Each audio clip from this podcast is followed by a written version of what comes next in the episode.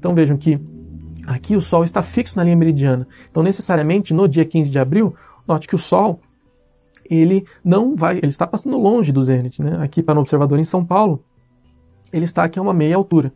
E eu vou então agora clicar no botão Alimentos e nós vamos ver os dias se sucedendo. Nós vamos ver então que o Sol ele vai mudando a posição onde ele cruza a linha meridiana. Então, depois de abril, maio, junho, ele vai ficar cada vez mais baixo. Depois é dia de solstício. Aí ele para de se afastar e volta, começa a voltar, até que para o observador em São Paulo a gente vai ver que no dia de equinócio ele vai uh, voltar aqui a ficar mais alto, ele vai passar justamente pelo Equador, porque ele vai estar nascendo e se pondo nos pontos cardeais e a sua trajetória vai coincidir com a trajetória do a linha do Equador celeste. E depois, no dia de, no dia de solstício de verão, aí nós veremos que o Sol vai estar passando exatamente pelo zênite. Então vamos lá.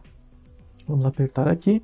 Notem lá a trajetória do Sol, a linha amarela, e o Sol mais baixo. Então, vendo de perfil aqui o Sol mais baixinho. Aí agora agosto, agosto, setembro, dia de equinócio, o Sol então passou exatamente, ele nasceu exatamente no leste, pôs exatamente no oeste e cruzou, ele, a trajetória do Sol coincidiu com a linha do Equador nesse dia. Passado então os, os dias, lá setembro, outubro, o Sol vai mudando a sua trajetória, até que lá no dia de 21 de dezembro, o que, que aconteceu? O Sol, vejam que ele está nascendo bem longe do, do, do ponto cardeal leste, se pondo bem longe do ponto cardeal oeste e passando pelo zênite. Então, um observador na cidade de São Paulo ou em qualquer outra cidade do mundo que tenha essa mesma latitude, no dia de solstício de dezembro, 21, 20, 21 de dezembro, vai ver o Sol a pino, vai ver o Sol cruzando a linha meridiana exatamente no zênite e, portanto, uh, no ponto mais alto do céu possível. Note que a sombra de qualquer pessoa, de qualquer coisa, nesse dia, nesse instante, nesse local,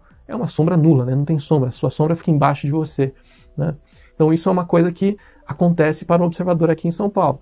Note que se eu mudar a latitude, se eu for para regiões mais ao sul do que uh, a cidade de São Paulo, que fica aqui próximo né, do Trópico de Capricórnio, se eu descer ainda mais, veja que mesmo nesse dia o Sol não está a pino, ele está mais baixo. Ele vai continuar assim mais baixo, uh, ele nunca vai chegar no zênite. Né, para um observador nessa região. Mesmo se eu animar aqui, veja que o Sol ele só tende a descer. Ele sempre vai descer e nunca vai chegar a ficar a pino para o observador, por exemplo, nessa latitude aqui de 34,5 grau.